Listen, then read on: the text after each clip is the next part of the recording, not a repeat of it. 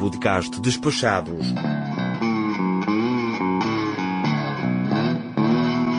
Episódio 29.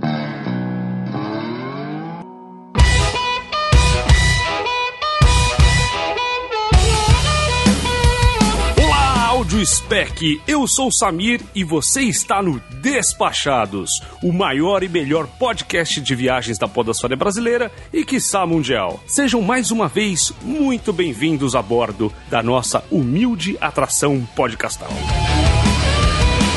E hoje, preparem-se para conviver com gente de todo mundo, pois o podcast Despachados está alberguisticamente hospitaleiro. Sim, hoje vamos falar do meio de hospedagem mais popular do meio mochileiro internacional. Então, não acenda a luz na cara dos colegas de quarto, principalmente de madrugada. Assine o livro de convidados na recepção e guarde seus pertences no locker, pois o Despachados está no ar.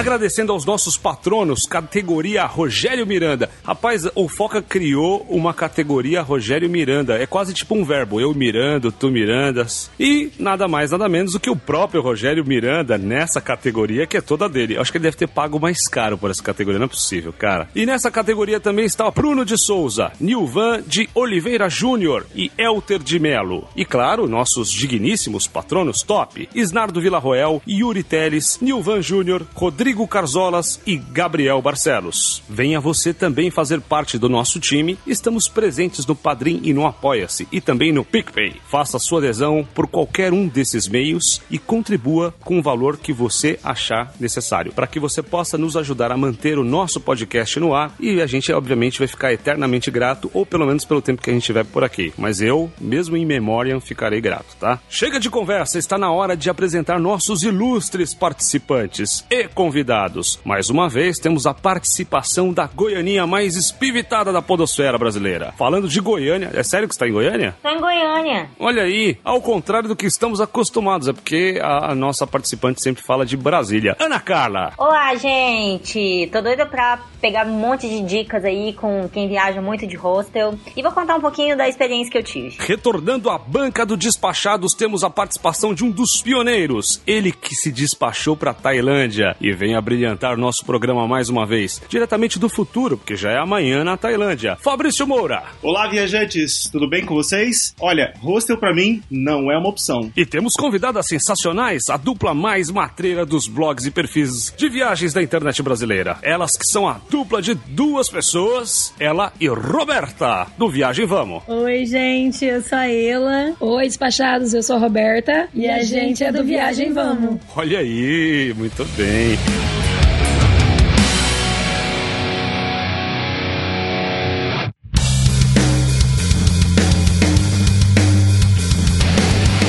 Vamos começar então falando um pouco de história, tá? Eu separei aqui algumas informações pra gente poder falar desse tipo de destino que é o hostel e o como ele tem influenciado na vida cotidiana dos hotéis e dos meios de hospedagem. Então vamos começar pelo seguinte: todo mundo aqui tá ciente de como é que começou essa história de hostel? Não sei. Não, não. Olha, honestamente eu não faço ideia. A gente só viaja.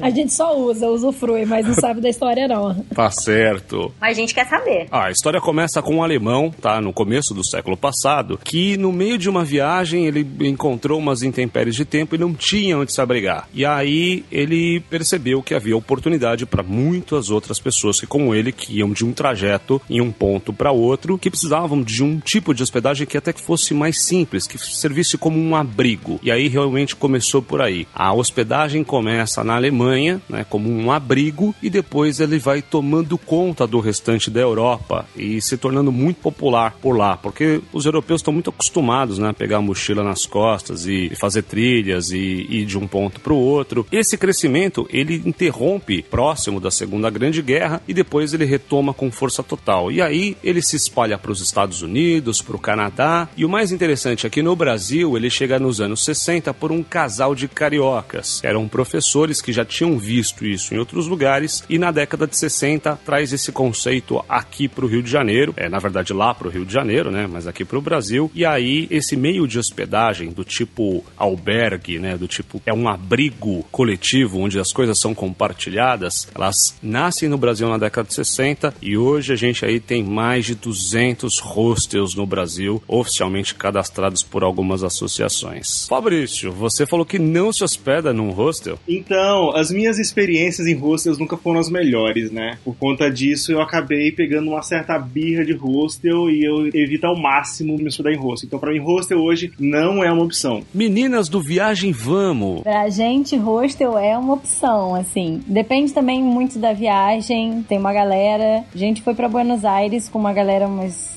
mais seis mulheres com a gente, ficamos em hostel e foi super tranquilo. Mas a gente não lembra de ter uma experiência negativa em hostel. É, eu também não lembro de nenhuma experiência negativa e eu já mesclei por alguns quartos e tal. Sempre procuro hostel, é sempre a minha primeira opção, primeiro pelo preço, né? E depois pela galera que tá lá. Então, pra mim, vai ser sempre a primeira opção. Pode ser que um dia, quando eu estiver muito rica aí, né, eu passe a procurar o hotel, mas por enquanto tá só no hostel mesmo.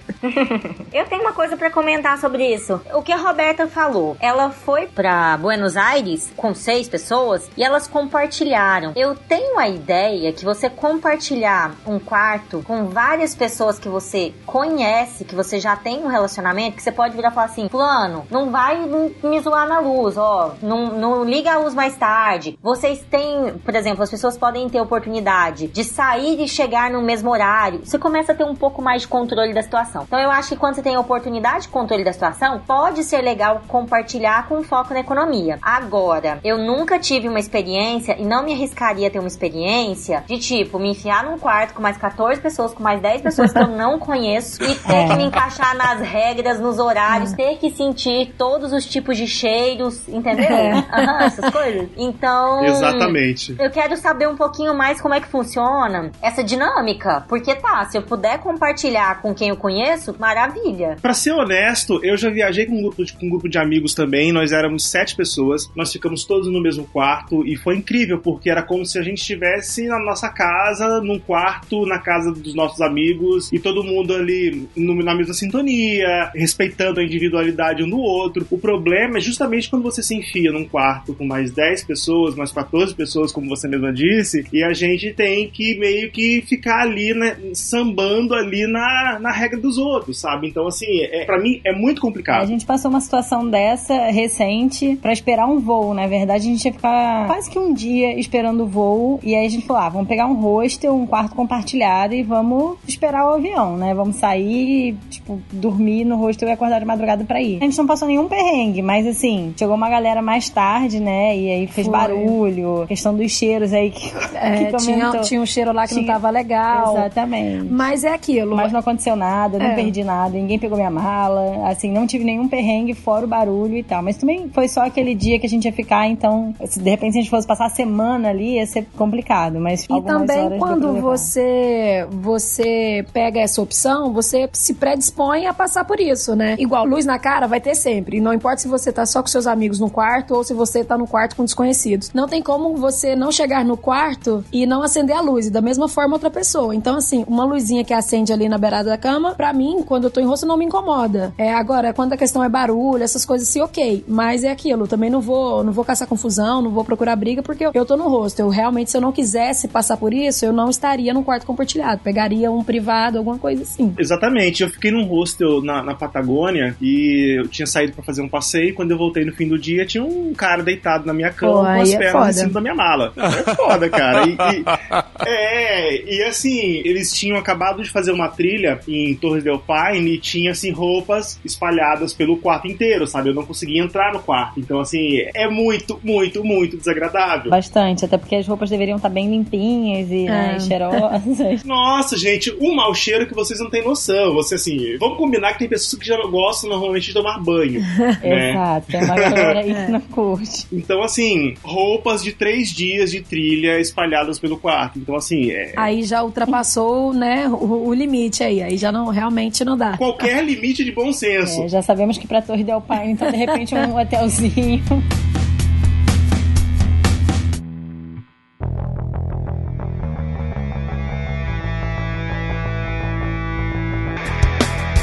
Você se predispõe a ficar em hospedagens compartilhadas, você precisa entrar no ritmo da coisa, porque senão não vai funcionar. Você precisa respeitar o espaço dos outros. Essa coisa de espalhar roupa pelo chão, de acender a luz na cara, de abrir a janela, de falar alto, sabe? Não funciona. Se você vai para esse tipo de hospedagem sabendo que pode acontecer isso, tudo bem, mas, enfim, que não aconteça que, e que você não faça. É, eu, eu entendo que agora a gente entra numa parte da pauta que fala sobre essas desvantagens. Então a gente pode citar que uma das coisas que é uma desvantagem é essa falta de privacidade, principalmente porque você está num quarto coletivo com as suas coisas de certa forma exposta, né? Sua cama está exposta, alguém pode sentar na sua cama, alguém pode pegar seu lençol e passar por isso. Mas eu vou te falar, Fabrício, eu nunca tive essa experiência de alguém chegar e estar tá deitado na minha cama.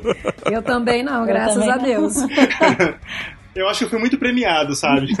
Agora, uma outra coisa que a gente pode citar como desvantagem, como que você sente em relação à segurança de hostel? Então, ainda falando sobre essa experiência na Patagônia, o hostel ele não tinha lockers, então assim, a minha mala ficava em cima da minha cama. E normalmente eu sempre viajo com equipamentos, eu levo duas câmeras, eu levo lente, eu levo computador, eu levo tripé. E assim, de certa forma, mesmo que eu saia para fazer um passeio, que eu leve as câmeras, que eu leve as lentes, computador, alguma coisa sempre vai ficar no quarto. E nesse hostel na Patagônia não tinha locker, então as coisas ficavam em cima da cama. Felizmente nunca roubaram nada, mas assim, eu conheço pessoas que tiveram experiências de sumir um carregador de celular, é, de sumir um chinelo, de sumir um perfume, um shampoo. Eu acho que às vezes as pessoas até podem se confundir e pegar uma coisa do outro, sabe? Tipo um carregador de celular, por exemplo. Ou, sabe, mas assim, eu não fico tranquilo quanto à questão de segurança, principalmente se o hostel não tiver um locker. É que é chato, né? Realmente, não ter um lock realmente fica pesado, né? Fica difícil da gente ficar super tranquilo, né? Porque assim, a gente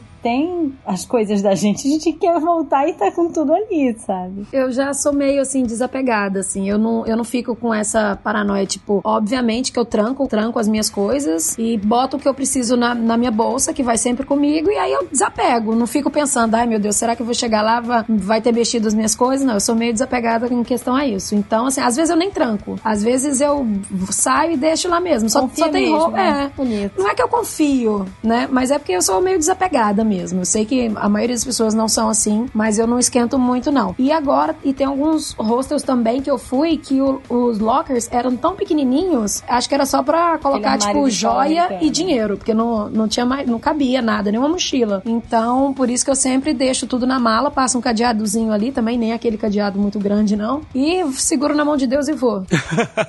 Gostei dessa parte, seguro na mão de Deus. Agora, tem outros desconfortos para vocês, que além dessa parte que a gente falou, que é a privacidade, né? Que é a segurança. Tem algum outro desconforto que quando vocês já estiveram num hostel, vocês sentiram para poder compartilhar com o ouvinte? Banheiro. Banheiro é o mais chato, de fato. banheiro, é, banheiro é trash. Eu acho que é unânime. Roberta, qual que é a sua experiência com banheiro, Roberta? Eu, sou, eu, eu, eu tenho meio que uns tique assim de velho, né? Com banheiro. Eu não entro nem em banheiro de casa sem chinelo. E eu tenho agonia sempre que eu encosto, tipo, e banheiro sempre é pequeno, né? De hostel. Então, assim, se a minha toalha encosta no azulejo da parede, eu já fico assim, caralho, que merda.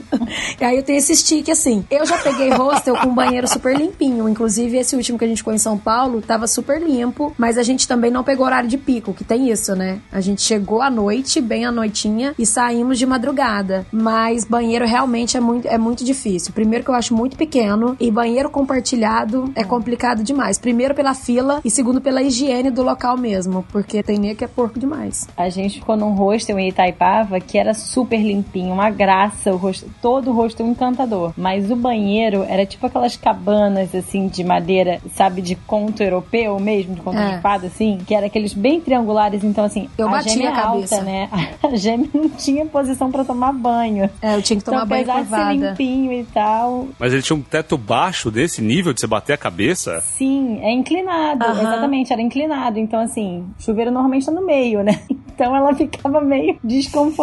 É, mas era só isso também, mas ele era limpinho, até porque também o hostel não tinha quase ninguém. Graças mas quando você pega um hostel famosão aí, um Milhouse na vida, complica demais o banho, porque o que falta mesmo é não é nem a higiene do local, né? Porque a, as pessoas que trabalham, que limpam, não conseguem, o, o fluxo é muito grande e as pessoas não, não colaboram para a limpeza do banheiro. Então acaba que você sempre pega um banheiro sujo, uma, um, uma lixeira cheia, enfim. É, para mim a parte mais desconfortável. Mas geralmente, é, hoje em dia você encontra muito hostel com banheiro só feminino, ou então um quarto com o banheiro só para quatro pessoas, ao invés de 15, 20 pessoas do hostel inteiro. Até porque depois não tem como tomar banho, né? Porque aí você tá É. numa fila de sete pessoas e você já perdeu. Se você tá esperando seu voo, você perdeu seu voo, perdeu tudo. Ou vai sem banho, ou perde mesmo. Gente, como que você faz o número 2 com 10 pessoas na tua porta? Deus não me consegue. Não, não funciona. não funciona. Só bebendo, Fabrício difícil. Realmente, se tiver bêbado, Só bebendo. sabe nem como É uma boa. Mas sabe uma experiência que eu tive com o banheiro, galera? Que é o seguinte: eu tive na França, num, num hostel, o banheiro era misto. Até aí, beleza. Mas o que eu não sabia é que ele era misto ao mesmo tempo. Porque as divisórias do- dos banheiros eram como se fosse baias, assim, sabe? E eram meninos e meninas. E, tipo, foi uma coisa muito doida pra mim. Porque quando eu cheguei, já tinha um casal lá. Aí eu falei, putz, acho que eu, eu entrei no lugar errado. E aí eles trocando, eram amigos, trocando uma ideia, assim, peladões e tal. E pra mim foi uma coisa tão surreal, tão surreal, que. não, isso pra mim foi uma das experiências mais loucas. E aí a outra é que é também banheiro coletivo, aí você tá lá, né, tal. Ah, aí passou um cara me encarando de um jeito, eu falei, caramba, né, bicho? Que eu terminei o meu banho assim, meio colado na parede. Mas. Porque. Olha o crush. É, eu falei, pô. Levemente assediado Porque no assim, eu, eu não sei se, se todas as mulheres têm, tipo, um medo de ser, tipo, atacada. Mas os homens também têm esse medo hoje em dia, né? Então, eu falei, caramba, será que ele vai me atacar, né? Mas de qualquer forma, foi as únicas duas experiências estranhas que eu tive. Mas essa do, do, do banheiro misto, né? Das pessoas de ambos os sexos tomando banho e trocando ideia, assim, como se estivesse numa, sei lá, num boteco. Esse banheiro barzinho eu nunca encontrei.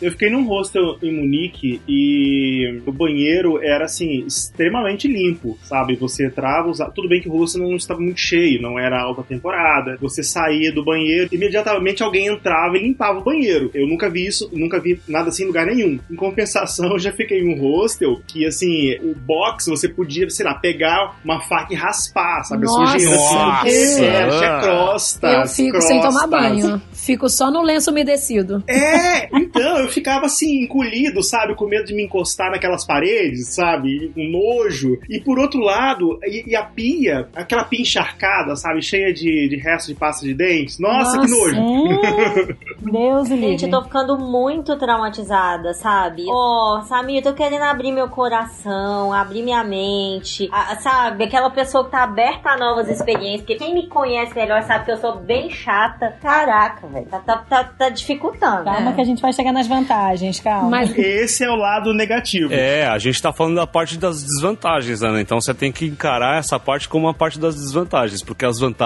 que são as legais, estão por vir ainda dentro dessa pauta. Eu só comentar que eu pretendo equilibrar. Eu vou ouvir as vantagens, verificar se há a possibilidade de um banheiro, um quarto individual com banheiro. quando chegar nas vantagens, você vai ver que, que, que sobressai mesmo. Mas a gente tá falando aqui de hostel, pessoal. A gente sempre fica em hostel em quarto feminino, sempre. As únicas duas vezes que aconteceu da gente ficar é porque era só por uma noite, ou então, assim, a gente tava lá só pra dar um tempo pra ir pro aeroporto, entendeu? Mas a gente sempre opta por, por feminino, que já é mais tranquilo, porque realmente, tipo, chegar no quarto com Misto. misto E é sempre assim, é 12 complicado, pessoas, é, é. porque quarto misto sempre são maiores, né? Femininos são menores. E também banheiro misto assim, eu nunca entrei. Tipo, não não É, o banheiro não barzinho lembro. a gente nunca- é, nunca Esse passou. banheiro barzinho aí a gente nu- não passou, graças a Deus. Então assim, pra gente que sempre fica no feminino é muito mais tranquilo. E aí o banheiro é só pra meninas também, então é, é menos pior. Mas isso também vai muito do hostel, né? Tipo, vai muito do valor que você paga, da estrutura que o hostel oferece, né? Mas no geral, o, o banheiro, tirando esses toquezinhos de quem não gosta de ser, de encostar na parede, no piso, mas tirando isso é, é tranquilo.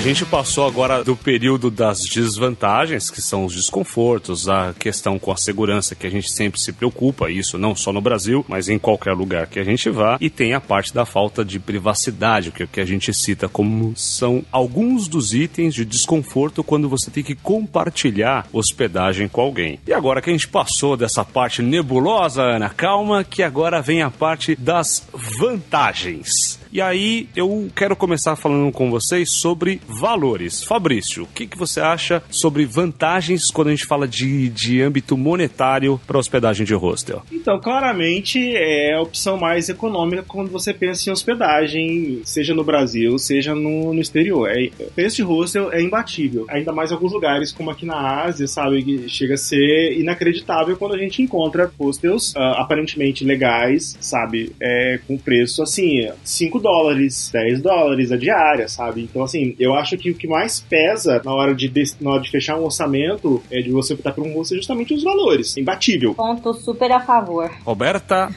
Bom, o preço realmente é o que leva a gente a escolher por hostel. Mas hoje em dia tem muitos hostels com preço bem elevados. Então, assim, para mim, no geral, assim, se o hostel passou ali de. pro Brasil, que eu tô falando, nível Brasil, passou de 100 reais a diária, eu, a gente já começa a pesquisar hotel, porque ou então é um Airbnb, porque aí já não, já não, não enquadra tanto assim na economia, né, gente? Exatamente. Tem uns hostels, como ele falou, um preço super baixo, né? Um lá, 5 dólares. E esse, tem um lá em São Paulo que era, sei lá, 17 dólares a noite. Eu falei, gente, como que eu vou dormir aí, sabe? Porque a gente deve ser em pé.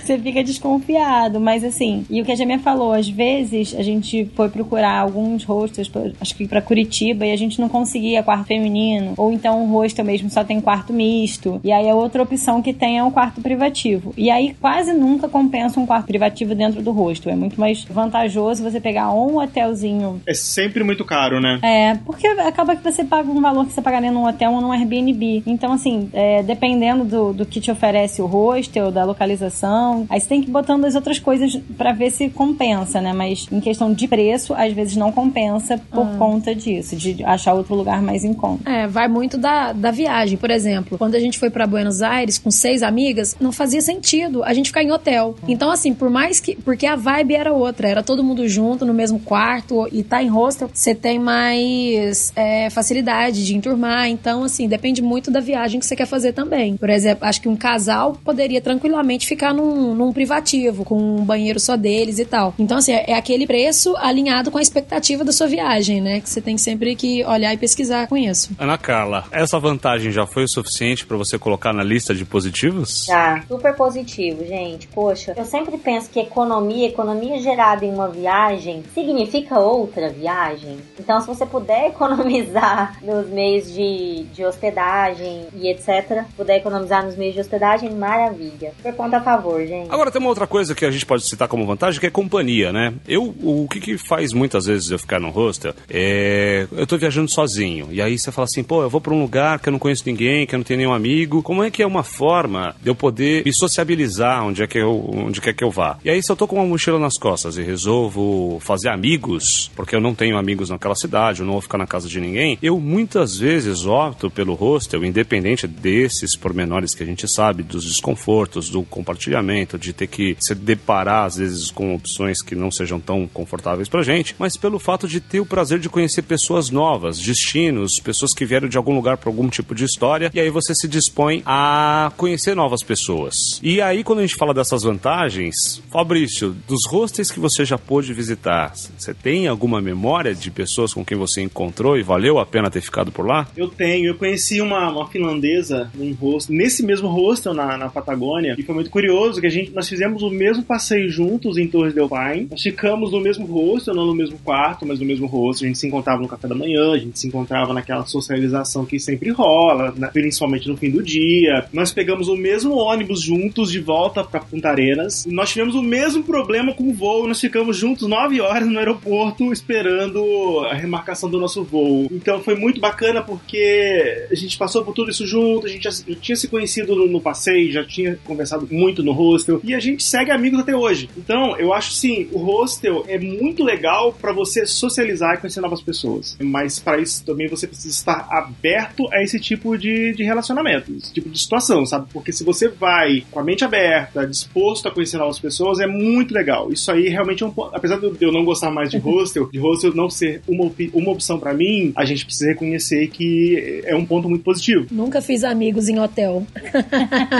eu acho impossível fazer amigos em hotel. É impossível, só se for com o cara da recepção mesmo. Mas hostel tem muito disso, né? Mas... Eu, eu, eu tenho vários amigos de hostel, assim, várias turmas que a gente já enturmou, eu já conheceu no, num esquenta ali, dali já fui pra noitada. É, inclusive, eu já marquei com. Acho que a primeira vez que eu fui pra São Paulo foi até quando eu conheci a gêmea. Eu fui numa turma de uns oito amigos, alguns meus, pessoais da faculdade, e outros que a gente conheceu na internet. E aí a gente marcou de ficar num hostel e a gente se conheceu lá. E fizemos festa no hostel, foi uma, uma maneira. Pra quem é dessa vibes, assim, de, de chegar e conhecer pessoas, é, é o melhor lugar, definitivamente. Da minha parte, eu tenho algumas experiências muito boas. Eu tive num hostel no Mato Grosso do Sul, para ser mais exato, lá visitando a região de Bonito. E aí eu conheci uma galera muito gente fina. O dono do hostel era gente fina, as recepcionistas eram gente fina e as pessoas também eram muito legais. E, e quem diria que anos depois eu encontraria essas pessoas em São Paulo, encontraria essas pessoas em outros estados. E isso que o Fabrício falou também é uma coisa que aconteceu comigo. Eu tive a oportunidade de levar esses amigos para fora das fronteiras da hospedagem do hostel e eles foram pessoas participantes e ativas em outros momentos da minha vida. Então foi uma coisa muito legal. E eu fiz isso quando eu era adolescente. Então, assim, toda vez que eu entro num hostel e converso com pessoas, e, e isso me faz rememorar todo aquele passado. Além disso, eu tive uma vez um hostel em Santa Catarina, conheci uma carioca extremamente gente fina, da qual nós somos amigos há mais de 20 anos por causa daquela amizade no hostel em Santa Catarina. Então, muitas dessas amizades que você vai, e isso que o Fabrício falou é uma verdade, você tem que tá, ser uma pessoa disposta a conversar com outras pessoas. Porque se você é uma pessoa introspectiva, se você não faz questão de trocar informações, de ser curioso para conversar com alguém, para saber de onde essa pessoa vem ou para onde ela vai, realmente essa, essa experiência que a gente está contando aqui de fazer amigos, ela vai ficar por terra. A pessoa joga fora uma vantagem de ficar no hostel, né? Então diminui a chance de tirar uma experiência boa, né? Eu lembrei de um, de um fato aqui, quando a gente foi no hostel em São Paulo, o quarto estava muito cheio e, e aí era um sábado, acho que era sábado, era sexta-feira, alguma coisa assim, e aí a gente lá tentando enturmar com a galera, falando, pô, vocês não vão sair não? Aí, tipo, uns cinco falaram assim, não, a gente veio para uma prova, a gente vai prestar um concurso amanhã. Eu falei, gente, a pessoa vem para um hostel que, né, pra prestar uma prova de concurso no outro dia. Tipo, o, o, pior lugar que ela poderia estar, né? Um hostel. Eu até esqueci de entrar no site pra ver se eles passaram.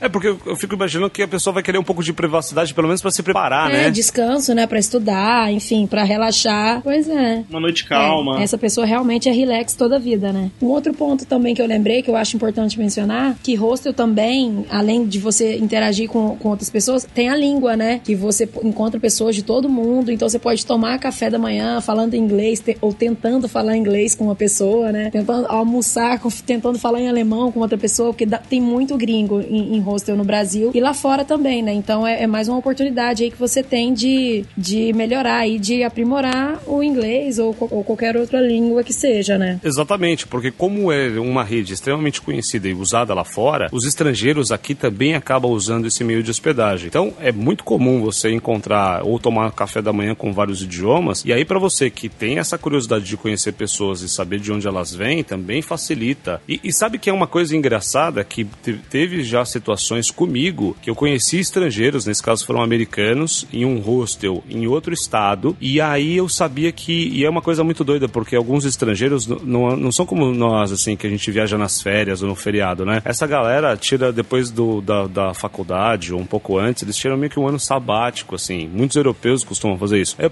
perguntava, ah, quanto tempo você tá viajando? Ah, tô oito meses viajando. Falei, como assim oito meses viajando? E cara, com uma mochila, que é a minha mochila de mão. Como assim você tá oito meses viajando com isso, né? Eu passei aqui três dias com uma mochila do tamanho de uma cargueira. e aí você começa a, a ter esses impactos de, de diferença cultural quando a pessoa é mochileira, né? E aí o que aconteceu? A gente fez amizade, eu sabia que ele dois meses depois ele passaria por São Paulo. Eu falei, cara, fica em casa em São Paulo. E aí foi uma coisa muito doida, porque ele realmente veio ficou em casa, e aí você tem essa troca de experiência. Você assim, cara, nos Estados Unidos nunca aconteceria, né? De alguém te convidar para ficar na casa dele, é uma coisa que me faz gostar do Brasil, e a gente manteve contato durante, durante anos. E é engraçado que quando eu tive essas experiências de hostel, não tinha redes sociais, era puramente ter um telefone e carta, a gente se falava por carta. Meu Deus, entreguei idade. é, telegrama. Ai, gente, eu acho todas essas experiências, assim, muito ricas. Eu acho que compensa os probleminhas, os perhaps que a gente estava falando agora há pouco. No final, eu acho que você começa a se importar menos realmente com, com banheiro ou com algum incômodo e também tem toda a probabilidade de você ter sorte, de ter roommates ali, né? Pessoas que estão compartilhando o quarto com você, que também são, são legais, simpáticas e delam pela, pelas boas práticas. É, uma, uma coisa que a gente tem que falar é o seguinte, que quando o cara saiu de casa e foi para um hostel, muitas vezes ele tem um perfil de comportamento semelhante ao seu. É claro que tirando o cara que dormiu na cama do Fabrício, talvez esse não. Mas o restante, ele tem um comportamento de realmente querer fazer amizade, de ser uma pessoa amigável, de querer compartilhar, de contar a sua história, de ouvir a sua história, de ouvir a história de outra pessoa, né?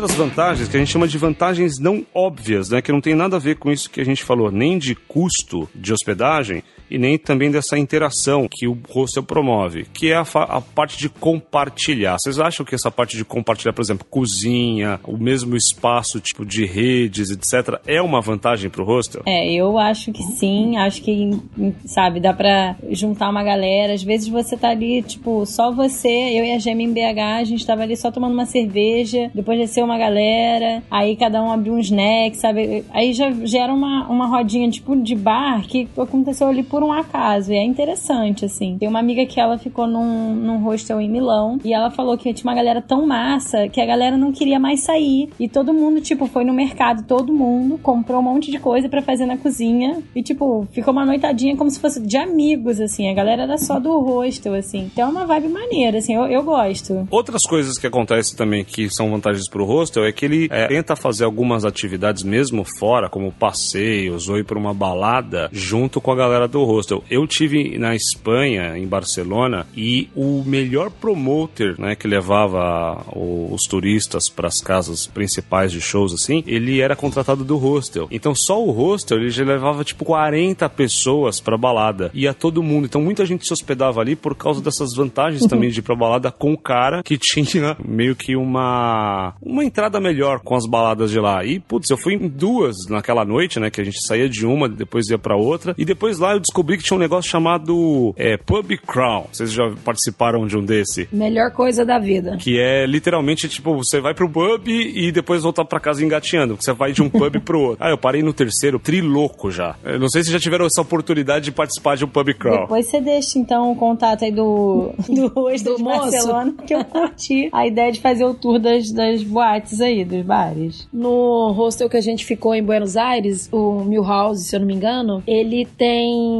durante a semana, todo dia ele tem uma festa. É do, final de semana não, final de semana ele libera a galera para ir pra rua. E durante a semana todo dia tem uma festa e essa festa recebe convidados, recebe a galera de outros hostels. Então eles juntam uns três, quatro hostels, fazem uma triagem e a festa acontece, sei lá, eu não lembro o horário certo, mas tipo de seis da tarde até onze da noite. E acontece no, no próprio salão do hostel. Então assim, foi uma experiência muito bacana. Então a galera não quer nem sair, de fato. Chama os amigos, paga lá a entrada, quem não for hóspede, e, e entra e, e, fica na festa. Eu já fui em festa de hostel, inclusive fui em festa de hostel em São Paulo, mesmo não estando hospedado no hostel. E, e assim, é muito divertido, sabe? Porque é um ambiente bacana, com pessoas descontraídas, boa música, em geral, bebida, gente de todos os lugares do mundo para você se relacionar. E você pode depois, no meu caso, eu pude depois ir pra minha casa dormir na minha cama. o que é melhor ainda, tá né? vendo, Ana? De repente você não tá hospedada no hostel, mas você vai lá e curte a noitadinha do hostel, faz amizade com uma galera. É. é sempre bacana. Eu já participei de uma festa, de uma festinha aqui de um hostel aqui no Rio. Eu tava com dois amigos, inclusive era sua irmã, Ana, tava aqui. Ia ter uma noite de jazz no, no hostel aqui na Barra, que é bem bonitinho. Ele é. Você tem que pegar um barquinho para chegar e tal. E aí a gente não era hóspede hóspede, a gente entrou, pagou uma taxa lá de X reais e participamos da festinha. Tomamos cerveja lá, conhecemos uma galera e depois viemos embora. Então, assim, é, a maioria dos hostels hoje em dia tem essa praticidade de receber gente de fora para algum esquenta, alguma noitada, ou, ou então somente para ficar no bar. Então, isso é muito legal, porque às vezes se você, você nunca se hospedou em hostel, mas você pode ir para conhecer como é que é o clima, pelo menos, do hostel, quem é a galera que tá frequentando, como é que eles se interagem e tal, para depois, numa possível viagem, você acabar fechando uma hospedagem em um deles. É uma ótima maneira de você fazer um test drive sem precisar se hospedar, né? Eu acho que é uma excelente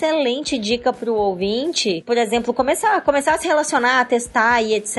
e ver que, que pode ser um- uma forma de hospedagem muito interessante. Eu tenho uma outra dica pra dar também pros ouvintes. Se você não estiver hospedado em hostel, a galera do hostel são as melhores pessoas pra dizer o que fazer na cidade. E é tudo, não é nada turístico, é tudo coisa de local. Eu já cheguei em alguma viagem ligar pra um hostel qualquer só pra perguntar: "Ah, hoje o que que tem na cidade e tal, não sei o que, a gente quer noitada e não sei o que". Aí a galera da recepção falou pra gente ir numa festa tal, que não era nada turístico, não sei o que, foi tipo uma festa incrível. Então assim, quer saber o que tem de melhor na cidade, fugir das coisas turísticas, você tem que sempre perguntar pra alguém que trabalha no hostel ou pra galera que está hospedada em hostel, que eles sabem de tudo, porque eles se comunicam, é muita gente dando ideias, falando: "Ah, eu vi isso, vai rolar hoje. Ah, eu vi aquilo, não sei o que". Então acaba que são várias opções que eles têm pra te passar. Isso daí é uma boa quando você não programou absolutamente nada, né? Que acontece às vezes comigo. Eu vou pra um destino que eu não programei porcaria nenhuma. E aí eu falo, ah, beleza, a galera do hostel já vai me dizer o que fazer. E aí eu embarco com a galera que tá lá e vou na vibe. Então eu, eu- é uma forma de você fazer um monte de coisas não programadas que vão dar certo de alguma forma. Eu acho que quando você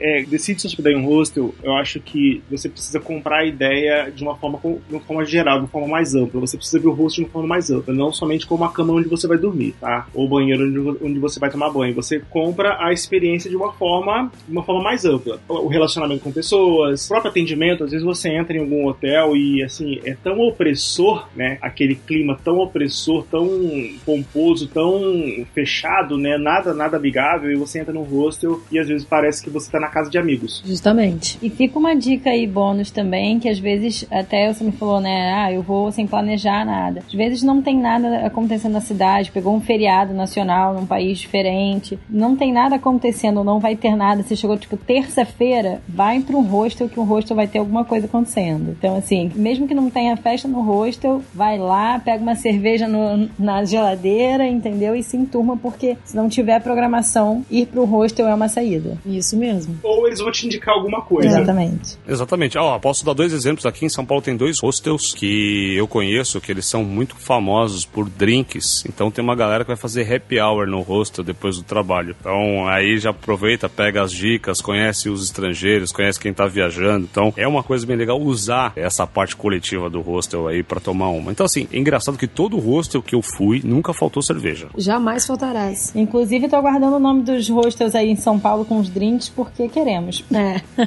Pô, então vamos fazer um, um tour hostel É, aqui. de Depois a gente emenda com pub É. crawl. Agora,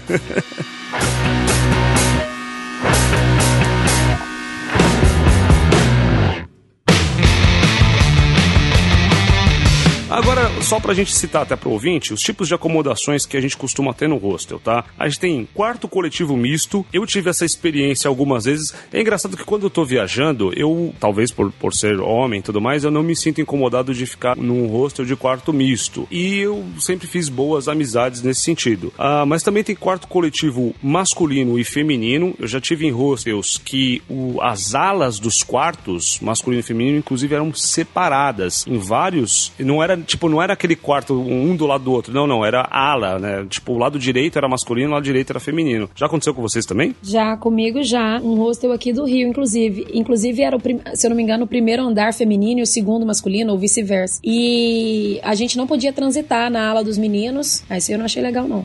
E, e nem eles podiam passar por lá. Então, era bem restrito mesmo, assim. é, Se tivesse que interação ali, era tudo no bar. E essa opção é o que a gente sempre procura. Fabrício? É, nos que eu fiquei, eram quartos quartos mistos, sabe? Mas, assim, eu não tive essa experiência de, de ter essa segregação. Mas, no meu caso, não me incomodou, sabe? As meninas que estavam nos quartos eram super, super simpáticas. Acho que a mulher é mais consciente do espaço, sabe? O homem que, às vezes, ele extrapola e sai dos limites. É, a gente é mais consciente Concordo mesmo. plenamente. Agora que você falou assim, tipo, de transitar entre, entre as alas, né, do sexo oposto, né, separado no hostel, você, ah, talvez seja uma pergunta pessoal. Vocês já pegaram alguém em hostel, gente? Ah... Ah, demorou pra falar. tá Eu bom, já. deixa pra lá. Diz aí, Fabrício. Não, eu já peguei. Olha, aperta que ela fala a verdade. Você nunca pegou, Gêmea? Não? Não. Eu já. Fez um Na silêncio. verdade, eu fui pedido em namoro no rosto. Eu não peguei. Olha aí, tá foi. vendo? Olha aí, você vê. Você foi pedida em namoro no hostel? Foi. Ah, eu quero saber dessa história. Aí, ó, o silêncio é pra contar a história, gente? Não. Conta essa história. Conta. Não, é porque na verdade eu ia viajar com minhas amigas e aí eu já tava ficando com o cara e ele se enfiou na viagem. Aí na viagem ele pediu um namoro. Aí, né, meio que. Inclusive, nessa viagem, a- as amigas ficaram em um quarto e ela ficou num privativo com, com um novo namorado, né? E às vezes a gente ia no quarto dela pra usar o banheiro, porque o nosso era compartilhado. Aí ela acabou compartilhando dela com as amigas. Mas é engraçado que agora falando disso, a gente continuando esse negócio de mostrar quais são as categorias da, da hospedagem, tem de fato também o, o quarto privativo com banheiro compartilhado e também tem o quarto privativo com banheiro privativo, né? Eu, gente, eu já fiquei em todas as modalidades. Eu já fiquei em todas as modalidades também. As duas vezes que eu fiquei em, em coletivo misto foi sempre, tipo, pra esperar um voo ou porque eu perdi o voo e tive que voltar pro hostel e já tava sem dinheiro. Alguma coisa assim. Feminino é o que eu mais fico. É, privativo com banheiro compartilhado já fiquei. E privativo suíte também. Fiquei em todos. E check em todos. Fabrício, e você já ficou em todos já? Cara, eu já fiquei em todos. Eu acho que eu nunca fiquei em um que tivesse o banheiro privativo, mas eu acho é importante pro ouvinte entender também, principalmente aquele ouvinte que nunca se hospedou em hostel, que ele tá começando a pensar nessa possibilidade agora, é que cada hostel é um hostel, não existe uma regra. Alguns só têm quartos coletivos, outros dispõem de, de quartos privativos, outros dispõem de quartos privativos com banheiro privativo. Então, assim, não é uma regra. Cada caso é um caso. Exatamente. Agora, pessoal, vocês que já têm uma certa experiência de rosto, até pra gente poder dar algumas dicas pra nossa amiga Ana Carla, pra ter mais experiência se- e se dispor a experimentar um hostel, quais são as dicas de segurança que as meninas indicam pra pra quem vai se hospedar? Então, por favor, ela e Roberta, contem aí o que, que vocês indicam como dica de segurança. Olha, pra mim, é, se não tem um locker, o cadeado mesmo. Eu, por exemplo, dessa vez que eu fiquei no quarto compartilhado, eu coloquei tudo que, que era de importante que eu não ia levar na rua. Eu botei dentro da mala e passei mesmo o cadeado e fiquei rezando, porque assim eu fico, né? Vai que pega alguma coisa. Mas é igual a Jamie falou, assim, a maioria das coisas a gente bota na, na bolsa e vai pra rua, porque a gente faz fotos na rua, a gente grava alguma coisa, então é difícil a gente ter também alguma coisa de valor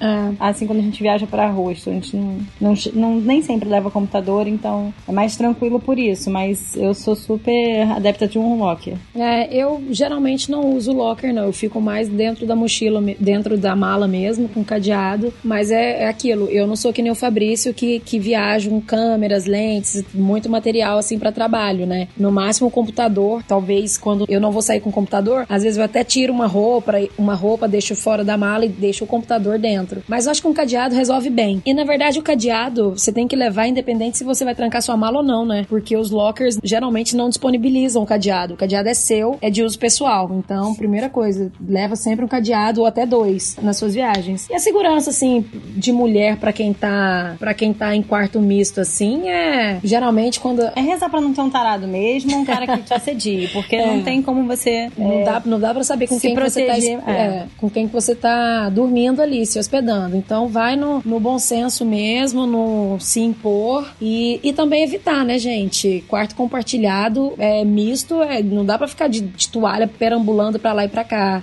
É, troca de roupa no banheiro já, já sai do banheiro vestidinha ali, não dá pra tipo, ah, vou tirar minha blusinha aqui, botar outra rapidinho. Eu, tudo bem, que né, se fosse no feminino, tranquilo, mas no compartilhado você tem um, um, umas regrinhas, um, um, bom senso ali, um modo pra se guiar, né, pra correr tudo bem e não ter maiores imprevistos assim no quarto misto. Eu não sou experiente, mas aproveitando as sacadas que vocês já me deram, gente, no programa e falando sobre a parte de segurança, é, quando eu for viajar, eu pretendo viajar com o mínimo de coisas possíveis. Então eu acho que levar uma pequena bagagem com coisas essenciais também é outra dica relevante para um viajante de hostel. É, porque assim, em hostel, a gente não tá lidando somente com a galera que tá no seu quarto. A gente tá lidando com o hostel inteiro, porque assim, quarto compartilhado, é, geralmente você não fica com uma chave ou com, eu li aqui com cartão eletrônico, não. Geralmente a porta fica aberta, principalmente quando você tá em quarto maiores, com 15 pessoas e tal. Então, assim, não é só a galera, ah, entrou, entraram aqui e pegaram alguma coisa, foi alguém do meu quarto. Ah, não, tem como afirmar isso, porque tem vários outros quartos que todo mundo tem acesso a todos os quartos. Então, assim, quanto ma maior seu cuidado, menos, menos chance de você ter alguma dor de cabeça quanto a isso. É aquela, aquela história lá, e dica bônus aí, né? De tipo, levar um, um cadeado, um ou dois, sempre para qualquer é. viagem, para você ter um pouquinho mais de segurança e tranquilidade em questão das suas coisas, né? Fabrício, suas dicas de segurança. É, na verdade, eu acabei de me lembrar agora que eu perdi um relógio, ou melhor, perdi, entre aspas, um relógio em um, em um hostel em BH. Eu lembro que eu deixei do lado da mala, em cima da cama, e quando eu voltei pro quarto, eu saí pra tomar café, quando eu voltei pro quarto, o relógio já tinha desaparecido. Ixi. Mas assim, uma coisa que eu queria dizer é que essas questões de, de sumiços, de furtos, de roubo em hostel, isso pode acontecer em qualquer lugar, sabe? Não necessariamente porque você está num hostel, isso vai acontecer com você. Eu já fui roubado num hotel em Cuba. Eu tenho um amigo que foi roubado num hotel na África do Sul. Então, assim, não é porque você está num quarto de hotel que você está imune a certos riscos, né? Eu, por exemplo, nas ocasiões em que eu fiquei em hostel, tinha locker, eu usava o locker, principalmente para guardar as coisas de maior valor, porque às vezes o locker é tão pequeno que mal cabe uma mochila. Uhum. Cadeado na mala sempre, sabe? Passaporte sempre com você, valores sempre com você. Então, assim, é tentar minimizar ao máximo os riscos. Fabrício, só de curiosidade, né, nesse hostel que você perdeu o relógio, quando você deu falta, o que, que você fez? Você chegou aí na recepção ou você já entregou para Deus e falou, cara, perdi, já era, não tem nem o que eu recorrer e tal? Como é que funciona isso? É, quando eu notei a falta do relógio, assim, eu já me preparei mentalmente para nunca mais vê-lo, sabe? Eu fui na recepção, eu expliquei o que tinha acontecido, e eles disseram, ah, vamos ver o que a gente consegue fazer. Só que eles não uhum. fizeram nada, assim, ou não conseguiram fazer nada. Só que, assim, eu trabalhei mentalmente para nunca mais ver o relógio. Claro que a gente fica um pouco chateado, sabe? Mas. Mas não estragou a viagem por causa disso, né? Não, não estragou a viagem, eu não levei aquilo pra vida, sabe? É. Ah, não, é. Eu imaginei que seria mais ou menos essa resposta mesmo, porque eu nunca cheguei a ler nenhum manual, essas coisas assim, mas eu, eu, eu imagino que até pro hostel seja difícil identificar, né? Porque não tem câmeras no quarto, no máximo no corredor e tal. Então, para eles, a situação para eles também é um pouco difícil, né? Então, ah, sim. É isso. Se aconteceu, se infelizmente acontecer algo assim, gente, ó, bola pra frente, não se apega não, que a curte a viagem, que depois... Você tem que ir já com uma com mentalidade aberta, sabe? É, sabe, não é que você vai ser furtado, que você vai ser roubado, é como eu disse, pode acontecer em qualquer lugar, mas pode acontecer. Então se acontecer, sabe, não deixe que isso estrague a sua viagem, é. siga em frente. Vou reforçar essa que o Fabrício mandou de deixar os seus documentos pessoais sempre com você, valores monetários ou de cartão, que são coisas menores, sempre com você, independente. Tem os cadeados aí, como as meninas falaram, o Fabrício também reforçou isso. E tem uma outra coisa que eu uso como um, um fator de segurança, eu tenho um apito comigo sempre. Um apito? Porque eu sou escoteiro, né? Eu tenho um apito para qualquer coisa. E então, assim, cara, porque o barulho, ele afasta as pessoas, deixa as pessoas com, com um jeito, né, tipo, de tensão e alerta. Então, pelo sim, pelo não, né? Um Nossa, eu gostei disso. É, é, muito legal, cara. O apito, eu tenho um apito fantástico que eu uso para um monte de coisa, principalmente no trânsito. Às vezes eu quero atravessar, eu dou um puta de um apito, ninguém sabe de onde veio, os carros param, acho que é alguém da CT, é, sabe? Me dá um é uma apito. coisa muito doida. Nossa, que demais! Eu preciso de um, preciso de um apito. E você já usou o apito é em muito bom. E, cara, eu já usei, na verdade, tava tendo uma certa confusão, a gente não sabia se ia ser um princípio de arrastão ou não. E aí eu dei um apito do outro lado da rua. Eu sei que a galera se espalhou de um jeito. Então, é engraçado. As pessoas têm uma reação muito diferente quando tem algum gente. som muito agudo e muito alto. Apita aí pra gente. Né? não, melhor não. são dicas de segurança que eu acho que são muito legais. E quando eu sei que eu vou me hospedar em hostel, eu também costumo, como o Fabrício, carregar várias lentes, várias câmeras e tudo mais. E se eu sei que o hostel tem um locker, eu deixo dentro do locker, eu nunca tive nenhum problema. Agora, quando eu não sei, eu levo realmente aquilo que eu consigo carregar no bolso e tudo mais. E assim, um hostel é como um ônibus, galera. Tem, tipo, gente de tudo quanto é lugar. Então você nunca vai conseguir determinar o caráter das pessoas. E isso no Brasil ou fora do Brasil. Então, estar de olho nas suas coisas é sempre uma coisa muito importante em viagem, sendo hostel ou não. Exatamente.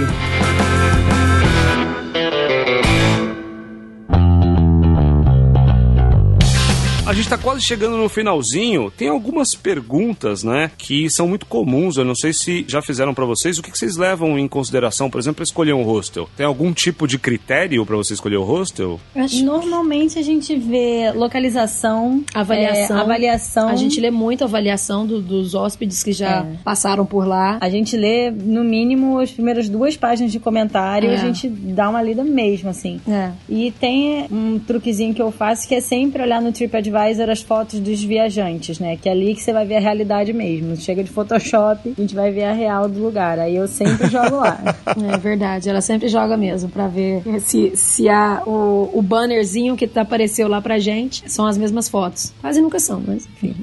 Olha, quando eu, quando eu me hospedava em hostel, eu costumava justamente ler todos os, todas as resenhas, justamente olhar as fotos dos viajantes no TripAdvisor, porque realmente faz muita diferença. Uma coisa que eu fazia também, eu olhava a rua pelo Google Street View olhava porque às vezes pode ser um hostel super bonitinho, mas numa vizinhança estranha, sabe? E eu olhava assim duas, três ruas, às vezes eu fazia virtualmente o caminho do hostel até uma a estação de metrô mais próxima e vice-versa, sabe? Para eu entender como é o caminho, se realmente o hostel tá num lugar legal, tá bem localizado, se não é um lugar que talvez é, não inspire segurança, sabe? É justamente o que eu fazia. E também, logicamente, é, eu analisava custo-benefício, né? Antes de decidir decidir. E aí, uma outra coisa é o seguinte: quando vocês vão fazer a reserva de hostel, vocês chegam a fazer com um certo tempo de antecedência? Vocês usam algum tipo de concentrador, tipo um booking de hostel, ou vocês vão direto naquele hostel que vocês querem se hospedar? A gente usa o Hostel World, que é um site que tem todos, né? É, em qualquer lugar. É. Isso. Normalmente a gente tenta fazer com antecedência. Às vezes que a gente não fez, também a gente não tinha necessidade de ficar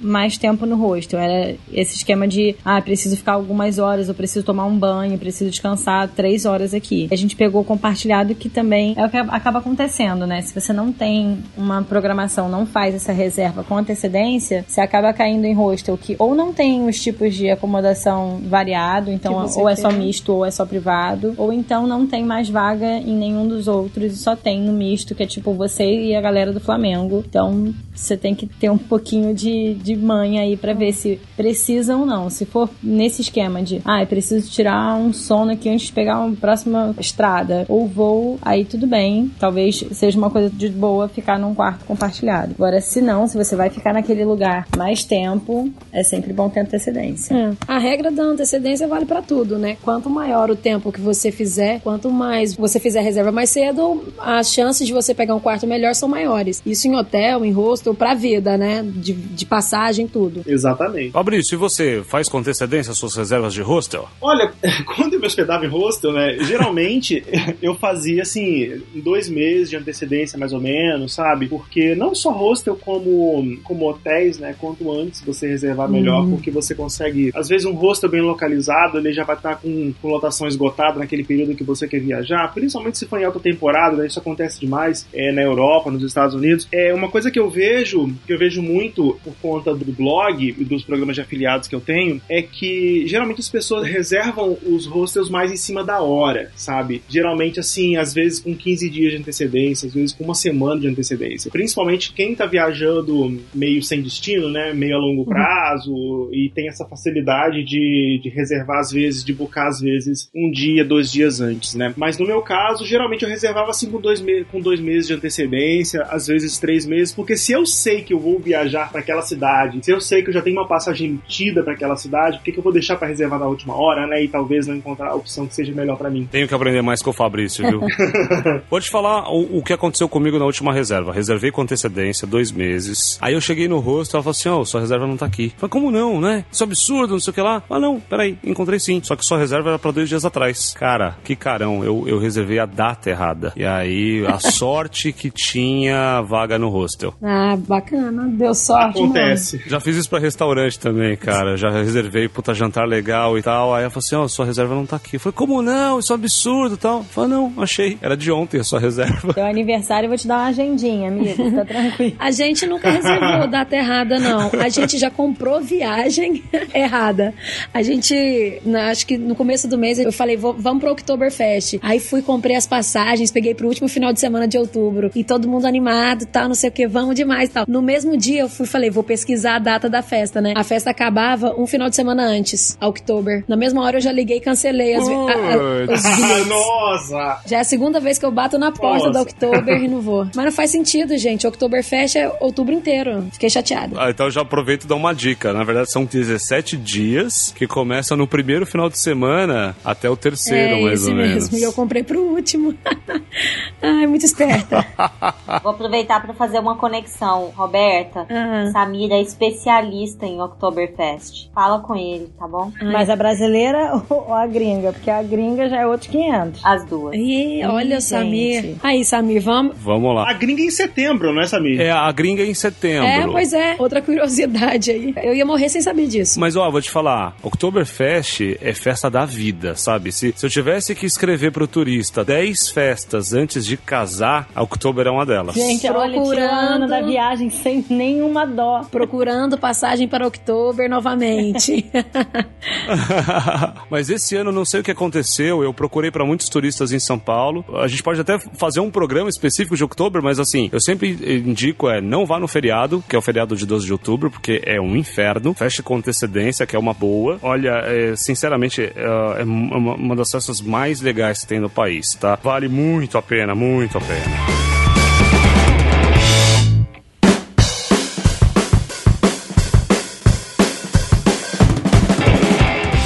Pegar as, as nossas considerações finais para que o, o, turista, né, que resolva ficar num hostel, o que, que a gente dá aí de consideração final entre prós e contras aí? Ela, por favor. Olha, eu acho que primeira coisa é, depende muito do estilo de viagem que você curte, né, a disposição que você tem para estar tá com outras pessoas e de fato compartilhar, ainda que você fique num quarto privativo, você vai compartilhar as áreas em comum ou enfim o bar, a cozinha. Então depende muito do estilo que você gosta. Eu, eu acho que é uma, um tipo de hospedagem super válida. Realmente o preço é competitivo, é muito bom o preço. E tem vários hostels agora super arrumadinhos, né? Entrou um raio gourmetizador aí nos hostels, mas eu gosto bastante. E claro, tem que pesar o que, o que te compete ali, né? Se é só o preço, se é porque você quer encontrar uma galera, de repente você tá viajando sozinho, você vai para outro país, quer treinar a língua, né? Aí depende de muitas coisas. Por exemplo, possivelmente você não vai viajar em família e vai se hospedar num hostel, a menos que sua família seja super aventureira, né? Mas assim, dificilmente você vai tipo, ah, eu, minha mãe, meus filhos, minha tia, minha avó. E... Não que não dê, né? Não mas... que não dê, mas é porque de fato não, não é uma, uma vibe onde todo mundo tá nessa vibe. Aí vocês estão meio peixe fora d'água. Roberta? Só complementando o que a Gêmea falou é, além disso tudo, eu acho assim, tem que ir. Tem que pegar, pelo menos foi pra uma viagem e tá em hotel, tira uma, uma diária desse hotel e, e escolhe um hostel. Você tem que passar por essa experiência. Tá aí uma das coisas que você tem que fazer antes de casar, antes de morrer, enfim. Tem que dar check e ficar uma noite em um hostel aí pra poder ter essa experiência e essa, essa vivência com outras pessoas, outras culturas e outro estilo de vida. Eu acho que é válido e tem que ficar uma noite no hostel aí para poder saber. Fabrício, suas considerações considerações finais. Eu acho que hospedagem hostel caminha junto com essa ideia de, de colaboração que a gente tem hoje em dia, né? De compartilhamento de tudo. A gente tem é, aplicativo que compartilham corrida de, de carro, aplicativo que compartilham tantas coisas. Eu acho que o hostel caminha muito junto disso. Na verdade, o hostel já vem na vanguarda disso há muitos anos, né? Eu acho que se você se propõe a hospedar em hostel, você tem que estar é, na, naquela sintonia. Entender que você não vai ter muita privacidade, entender que você pode encontrar um cabelo um cabelo solto na pia do banheiro. Mas, por outro lado, é, acaba sendo uma experiência muito gratificante é, do ponto de vista humano, né? Ponto de vista de relacionamento, de pessoas que você vai conhecer, de pessoas que você vai se relacionar e talvez gente que você vai levar para a vida toda. Ana, depois de tudo isso que você ouviu, quais são suas considerações sobre o hostel, essa, esse meio de hospedagem alternativo? Ah, então, alimentou muito, abriu a minha cabeça, as minhas expectativas. Eu tô totalmente disposta a encarar a experiência, fazer um teste. Talvez aproveitando a dica que a Roberta deu agora, bem no encerramento. Ah, numa viagem que eu vá fazer longa, por que não? Começar testando um dia, dois dias e realmente ver se eu me adapto ao modelo e, enfim, a, a proposta, né? A proposta do rosto. Eu posso me surpreender. Eu tô, eu tô com uma expectativa bem alta. Perfeito. Então, ó, a próxima vez que vocês estiverem em São Paulo, eu vou escolher o hostel e vou lá ficar com vocês. Boa! Escolhe os do drink, hein? Vamos- Pelo amor de é, Deus. Vamos ficar já no rosto dos drinks. Aí, já, aí a gente aproveita e faz o nosso pub crawl, a gente faz o nosso pu- tour pub, tour hostel. A gente faz um encontrinho de novo. Gente, a gente tá com datas, hein, aqui em aberto ainda.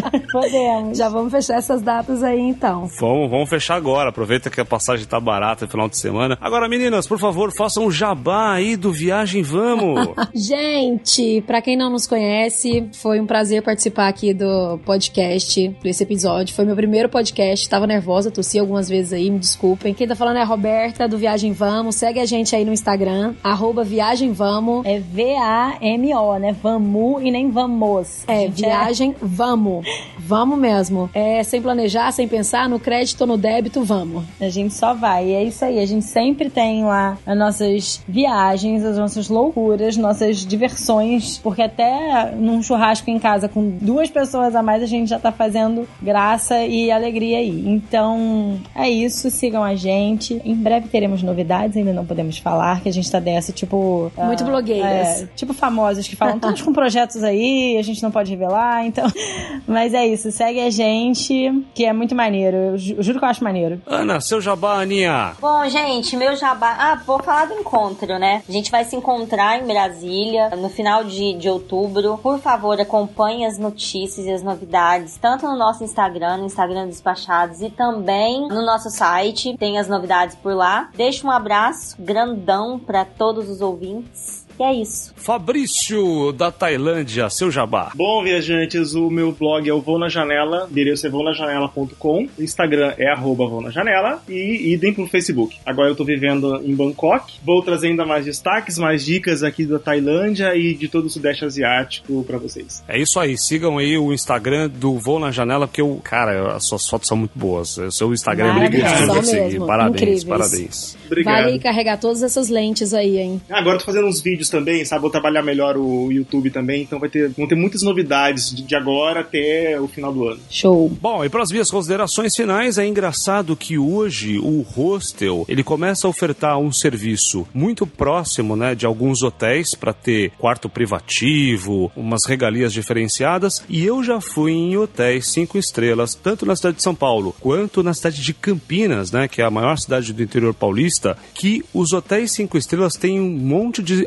autosserviços inspirados nos hostels. Então, é cada um assimilando uma cultura do outro de forma diferenciada. Vai chegar um momento que o, o hotel vai ficar mais cara de hostel e o hostel vai ficar cada vez mais cara de hotel. Faço também aí as minhas considerações para que vocês ouçam o Tourcast. A gente fez um lançamento do primeiro episódio de Espanha. Logo, logo vai ter o segundo episódio. Aqui no Despachados também vai acompanhando. Esse aqui é um episódio que faz parte das hospedagens alternativas em Brasília, agora no final de outubro. Vale a pena o nosso encontro, certo, Ana? Certíssimo, gente. A gente espera vocês. Tem muitos ouvintes que vão nos encontrar lá em Brasília. A gente vai se encontrar, na verdade, nesse final de semana. No sábado a gente se reúne para tomar café no hotel e tem toda uma programação que a gente vai divulgar em breve, mas esperamos vocês. É isso aí, gente. A gente vai se despedindo. Esse host aqui já deixa o recado que o Foca vai apresentar pra vocês os recadinhos no próximo bloco. Ah, tem uma coisa, eu fiquei com uma música muito antiga na minha cabeça que não sai mais do último hostel, então tomem cuidado, levem seu próprio fone de ouvido. É isso aí, galera. Um abraço e até a próxima viagem. Tchau.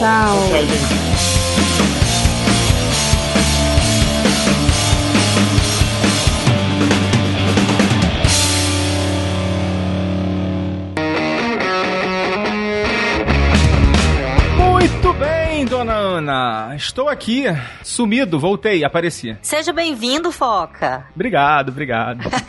Não podia deixar de vir a este episódio tão especial. Esse episódio tá muito legal mesmo. Não dei uma mega contribuição, gente, sinto muito. Mas eu realmente participei querendo aprender um pouco mais sobre hostel, mas já compartilhei com vocês que eu estou interessada e a gente vai marcar uma viagem para um hostel bem legal. Eu uh, tenho uma experiência, uma única experiência em hostel, que foi no Canadá. Eu aluguei pelo Booking, tava procurando hotel, aí tava achando hotel muito caro lá, que eu fui no verão, né? Cidade de Montreal. Tem essa questão do, da hospedagem no verão lá ser muito cara, e eu aluguei no, no hostel, mas aluguei uma suíte, né? E foi caro, eu achei muito caro. Quando eu, assim, no dia de ir embora, eu paguei em dinheiro, assim, doeu. A recepcionista olhou para mim e falou: são 480 dólares. Eu falei, Caraca, como assim?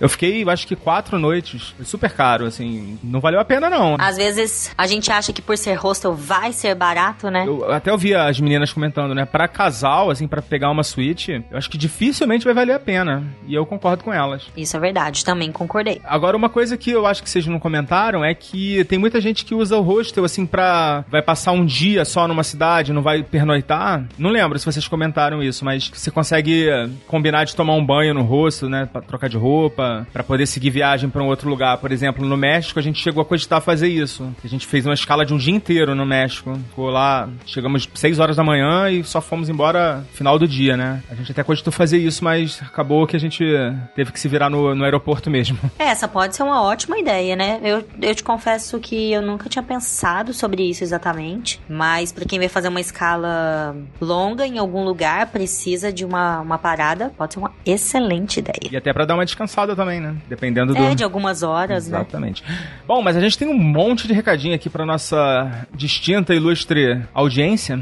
Começando pelo nosso encontro, tá chegando, hein? Faltam 30 dias. Exatamente 30 dias. É, hoje é dia 27 de setembro. E a gente encontra 27 de outubro, exatamente 30. 30 dias. Convidar a galera aí de Brasília. Eu tava tentando lembrar, quando no último despacho ou repassa que a gente fez na live, tinha uma galera de Brasília. Tinha o Lucas, que ganhou, né? Que é daí, de Brasília, ele já confirmou que vai participar. E tinha mais, mais umas pessoas. Eu vou ter que dar uma olhada lá no. no... Tinha. Eu lembrei de alguns nomes. Ah, é? Aham, tinha o Rafael, a Soraya. Tinha uma outra pessoa, e aí, Foca, eu quero aproveitar essa oportunidade para estender o convite não só para quem é de Brasília, mas também principalmente pra, pra galera da região. Ah, sim. Quem mora nas cidades próximas, que é interior de Goiás. Aqui em Goiânia, eu tô gravando hoje de Goiânia de novo, tá, gente? É, quem mora em Goiânia, é, Anápolis, a galera que escuta a gente desses destinos, gente, favor, né? Inclusive o Vinícius, né, de, daí de Goiânia vai. Aliás, ele não é de Goiânia, ele é de Goiás, mas ele vai participar. É, caraca, qual que é a cidade do Vinícius, gente? Ah, é uma cidade do interior que eu esqueci o nome agora. Desculpa, Vinícius. eu ia dizer, é tipo a que eu nasci, bem do interior. é, ele vai pegar uma estradinha, mas tranquilo. Cara, vai ser super, super bem-vindo. E as outras pessoas também, vamos aproveitar. Primeiro, porque vamos conhecer Brasília, a gente vai fazer um tour maravilhoso. Ah, vamos falar da agenda, fazer a divulgação da nossa agenda, que já está pronta, né? Exatamente, agora tá lista. Bom, a gente vai chegar sexta-feira, se alguém já tiver lá, a gente já pode até combinar alguma coisa lá na hora mesmo, mas a princípio a nossa programação é toda no dia 27 mesmo. Vai começar a programação de manhã, café da manhã no Hotel Brasília Palace, restaurante Oscar, às nove e meia da manhã, confirmado. Confirmadíssimo. Eu acho que das nove, nove e meia até umas dez e meia tomamos o café. Gente, quem ainda não conhece esse hotel, primeiro que é um hotel histórico, na beira do Lago Paranoá, no setor de clubes, né, e de lago, enfim, lago entre, entre Lago Norte e Lago Sul, é muito bem localizado, mas é um hotel belíssimo. É, esse restaurante, esse café da manhã é famoso em Brasília, é tradicional, as pessoas gostam muito da experiência. Então, primeiro, a gente já começa muito bem aí nesse café, tá? Só lembrar que o, o nome do restaurante Oscar em homenagem né, ao arquiteto que projetou o hotel, né? Inclusive, é. E Brasília, detalhe, né? gente. é, exatamente. Não só o hotel, né? O hotel, se eu não me engano, foi o primeiro, aliás, tenho certeza dessa informação. Foi o primeiro hotel de Brasília, projetado por ele, por Oscar Niemeyer. Então tem aquelas linhas de Brasília, gente. Ah, tem um painel do Atos Bucão, é, que são aqueles painéis tradicionais em Brasília com os azulejos. Ah, um dos legal. painéis m- mais belos de Brasília está nesse hotel. Então, assim, vai ser um momento lindo para conhecer uma parte histórica, turística, linda para fotos, tá, gente? Então, vamos aproveitar. Quem tiver precisando dar uma renovada nas fotos do perfil, né? Do Instagram. Vai bombar o feed. É, e, e outra coisa, Ana, o hotel lá, a gente vai ficar hospedado lá, né? Eu não sei o Samir, eu acho que o Samir, não sei, ele falou que ia também. Mas é super em conta, final de semana. Ah, o valor é bem justo. É, até fui eu que ofereci como dica, gente, porque eu já me hospedei nesse hotel algumas vezes, mesmo morando em Brasília, porque eu acho bem bacana. As diárias são diárias. Você pagou quanto? Foca 240, 250 reais, mais ou menos isso? Nada, nada. 140. Ah, você tá me zoando. Cara, não acredito. Tô falando sério. Gente, super vale. Não sei se ainda tá esse valor, né? É, vamos simular aqui no Booking. Ao, ao vivo. Quem sabe faz ao vivo, né? Brasília Palace. De 26. Ó, vou simular as datas que eu vou, em 26 a 28. Dois adultos, vamos pesquisar. Será que eu tô fazendo confusão? Ih, tá mais caro, hein? Acabou a mamata. Tinham poucos quartos disponíveis quando eu fiz a reserva. Tá mais caro. Tá- mas não tá muito, não, ó. Tá dando tre- Nossa. 392 duas diárias, ou seja, menos de 200 Menos reais. de 200. Menos é. de 200 reais. Ai, gente, a cama é maravilhosa, chuveiro gostoso, muito válido. Mais barato que o hostel, os hostels. Nossa, eu paguei isso daí numa diária do hostel lá de Montreal. Mas, enfim, esse é o nosso primeiro compromisso. Agora, com você, Ana. Pronto, a segunda parte, gente, é comigo. Eu vou, vou sugerir dentro do que temos de tempo disponível. Então, depois do café da manhã, a gente vai conhecer os pontos turísticos de Brasília. Claro que a gente vai na tradicional Catedral Metropolitana, visitar a Esplanada dos Ministérios, Eixo Monumental. É ali do lado onde está a Praça dos Seis Poderes, o Congresso Nacional. O Congresso Nacional, gente, é um dos atrativos, né, de Brasília que recebe, na verdade, uma visita guiada.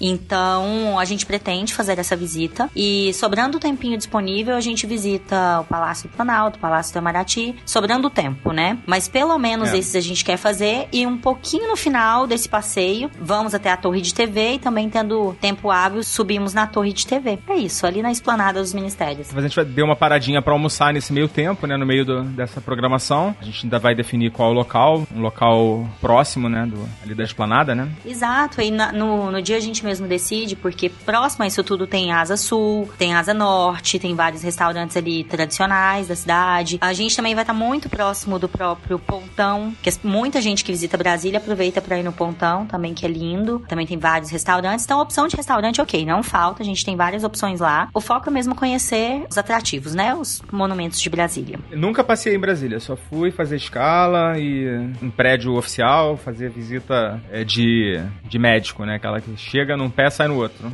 Sei como é, porque eu moro lá há oito anos, também nunca fiz essa visita guiada do Congresso. Tô super interessada em fazermos nesse dia para eu, inclusive, fazer. Mas a catedral é muito bonita. A, a catedral, esqueci de falar, ó, um outro lugar que é claro que a gente vai, que é do lado da catedral, que é o Museu Nacional. Aquele de formas aboladas também, sabe qual é? Sim, sim, sim. Eu lembro. Pronto, é, é lindo o museu. É, as pessoas também geralmente passam só por ele, mas nem sempre entram, então a gente pode entrar rapidamente. Mas a cidade é linda, gente. Tem um céu incrível. A gente vai aproveitar bastante essas horinhas juntos. Agora foca conta sobre o final do dia, por favor. Não, só pra lembrar também para os nossos ouvintes que assim, nós somos adeptos do turismo low cost, né? Então a gente vai procurar sempre as opções mais econômicas, não vai fazer nenhum programa muito extravagante, então tudo dentro do perfil do despachados mesmo, né? É. Não, e esses programas que a gente acabou de citar, se eu não me engano, nenhum é pago. Aliás, a torre pra subir, mas não sei informar, tá, gente, o valor, me desculpem. Mas eu sei que vai ser um valor irrisório também, sabe? Aquelas coisas bem econômicas. Todos eles são gratuitos. Quem quiser mais informações, a gente tá passando aqui um- algumas informações, mas assim, tem mais detalhes, né, que a gente tá trocando informações lá no nosso grupo que a gente criou, né, pro encontro. E também quem tiver interesse de falar com a gente, entra lá no Instagram, né, manda uma direct pra gente que a gente responde. Exato, é só mandar uma direct que quer mais informações sobre o encontro. Então a gente passa as informações, passa as informações sobre o grupo do Telegram,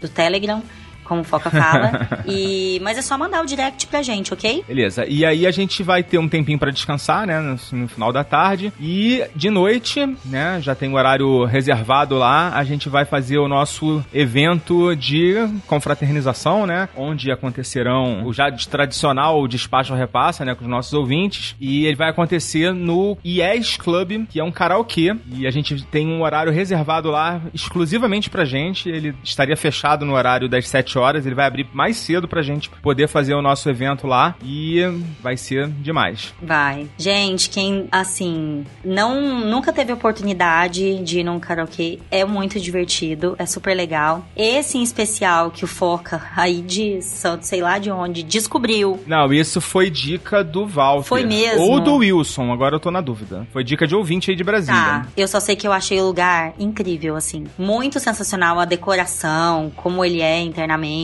É, a proposta é muito diferente, então vai marcar bastante. Vai ser uma noite memorável. Ah, a gente negociou um valor especial de entrada. É, o valor é 30 reais é, normal de entrada, a gente vai pagar 20. Conseguir um desconto na entrada também. E os valores lá são bem justos, são bem honestos. A gente vai poder tomar nossa cerveja tranquilo. Perfeito, vamos nos divertir. E a gente já sabe que vai, vai acontecer muita coisa nessa noite. Vai ser um evento para corações fortes, né? É. A gente não pode Surpresa! falar, né? A gente fica com a língua coçando pra falar, né? Mas a gente não pode. Não. Ai, ai. Bom, gente, quem não, não teve oportunidade, né, de acompanhar como foram os outros despacho repasse, foi muito divertido. Eu confesso. Vou dar a dica pro Foca. Foca, pega leve, viu? É, tem um no, no YouTube, né? no- lá no nosso canal, que não tem quase nada lá, mas tem um despacho repassa, que eu vou até ver se eu encontro lá. Você, você lembrou, né? Foi, é verdade, foi a Soraya e o. Soraya Rafael. Soraya Rafael. Vou ver se, eu- se a gente consegue gente. entrar em contato com eles, né? Pra também poder É, eu vou convidar eles também. Gente, é muito bacana o despacho É, eu, repassa. eu acho que eu peguei muito pesado no último. eu também acho. Vou pedir para o pessoal do grupo mandar é, pergunta, pessoal do nosso grupo, né, do Despachados, mandar, mandar as perguntas pra gente fazer lá. Eu só sei que esses ouvintes, cara, eles são muito fera, sério. Bruno, é, quem mais que é muito bom? Lucas, O Lucas também é muito bom. É, gente, eu trabalho com isso. Eu trabalho com turismo. O Foca fazia as perguntas, eu só abria aquele sorriso pra eu não me entregar. Tipo, caraca, velho, não sei a resposta. tipo, não, não acredito que você não sabe, né, olhando pra... É, tipo, pô, velho, como é que você não sabe isso? Tipo, nem eu. Mas é muito legal. E aí, a gente vai ficar lá, sei lá até que horas. É o último evento do dia, logicamente. Lá não tem hora pra acabar, assim, eles abrem normalmente, acho que é 9 horas da noite. Vai até Fecha o 9 da manhã, Sei tô lá. brincando, não sei. É, não dá pra gente ficar até 9 da manhã, porque a gente ainda vai ter mais um evento no domingo, né? Que ainda estamos organizando, mas parece, tá, galera, que vai rolar um churrasco. É, na verdade, tem um, um, um cara, eu não posso divulgar ainda quem é, mas que ele é especialista em, em churrasco, muito renomado, assim. Já fiz curso na Austrália. Fez curso na Austrália, ele é íntimo, pelo que eu ouvi dizer, do Rodrigo Wilbert. não, ele ensinou o Rodrigo Wilber. Verdade, ele é muito animado. Outra coisa, ele é muito amigo de todos os chefs coreanos de São Paulo. Super, mega, power, super Exatamente. famosos. E além disso, o Samir também. Ih, caramba, falei. Entreguei. O quê? Entreguei. Sem querer. Foi mal, Samir. Não era pra falar, né? Eu só sei que o Samir vai assar, gente, vai fazer um mega power churrasco no domingo. Tá convocado, né? Então, tá convocado, Ele foi é, democraticamente indicado Eleito, pra função. indicado, é. Eu só sei que ele disse que vai fotografar, mas ele não vai ter opção. Até o, o ouvinte lá, o, o Wilson, foi brincar comigo. Ah, o Foca tem cara de que faz churrasco. Eu falei, pô, não tem a menor condição de eu fazer churrasco pro Samir. Samir ó, anda lá em São Paulo com o pessoal que é considerado rei do espeto, né? Aí ele falou, pô, Foca, não se usa mais espeto. Eu falei, pô, tá vendo como é que eu não tenho condição de fazer churrasco? Eu, eu, errei, eu errei até a piada, imagina no churrasco. Imagina, exatamente, gente. É. E eu já avisei logo que eu não me garanto e também não garanto a qualidade é, do churrasco, enfim, comparado com o do Samir. Vai ter que ser o Samir. Vai ter que ser. Não tem jeito não. E assim a gente imagina que vai estar encerrando as nossas atividades. Final de semana maravilhoso. Nosso mega encontro. É o segundo encontro, né? A gente já fez o primeiro foi em São Paulo. E eu espero que seja o segundo de muitos. Exatamente, gente. Tô muito feliz. O segundo encontro foi, foi uma votação, né? A gente fez uma votação pra decidir qual local seria. Ficamos indecisos entre Rio de Janeiro e, e Brasília. Mas tem uma série de ouvintes de Brasília, todo mundo. Cara, uma pequena família, É né? impressionante como tem ouvinte em Brasília. É. E assim, eu, eu sei que a gente tem muito mais ouvinte no Rio, né? Pelas estatísticas a gente consegue ver, né? Mas assim, o pessoal de Brasília acho que é mais participativo, tá mais antenado aqui com a gente. Exatamente. Ah, sabe o que que eu quero aproveitar? Vou aproveitar e estender o convite. Eu sei que é um pouquinho mais longe, mas no dia que você mandou as estatísticas, eu vi como a gente tem ouvinte em Caldas Novas. A gente tem bastante ouvinte por lá, né? Sim, sim, a gente tem uma galerinha lá, principalmente por conta do, da evangelização que você fez lá. Né? nas palestras e, gente, escutem podcast. E é isso. É, Caldas Novas é o quê? Duas horas de carro? Não, dá um pouco mais. Umas três e meia, sabe, de Brasília. É, um pouco mais. Não, é isso mesmo. Eu, é, é mais ou menos a mesma distância de Uberlândia. Aliás, é o mesmo tempo de viagem de Uberlândia. É que quando eu fui pra Caldas Novas, eu fui por Uberlândia. E era mais ou menos isso mesmo, umas três horas e meia. Isso. Mas, poxa, eu quero convidá-los também, reforçar esse convite, porque para essa turminha, principalmente, eu acredito que as pessoas que escutam a gente são pessoas que trabalham com turismo. Então, para eles também vai ser super rico conhecer um pouco mais sobre a história de Brasília, sobre a cultura de Brasília, viver experiências, essas experiências que a gente está propondo, né? É, que são gastronômicas, culturais e etc. Então, eu quero aproveitar e convidá-los. E conhecer a gente, né? É claro, e dar é, é, caras aos nomes, e, enfim. As vozes, né?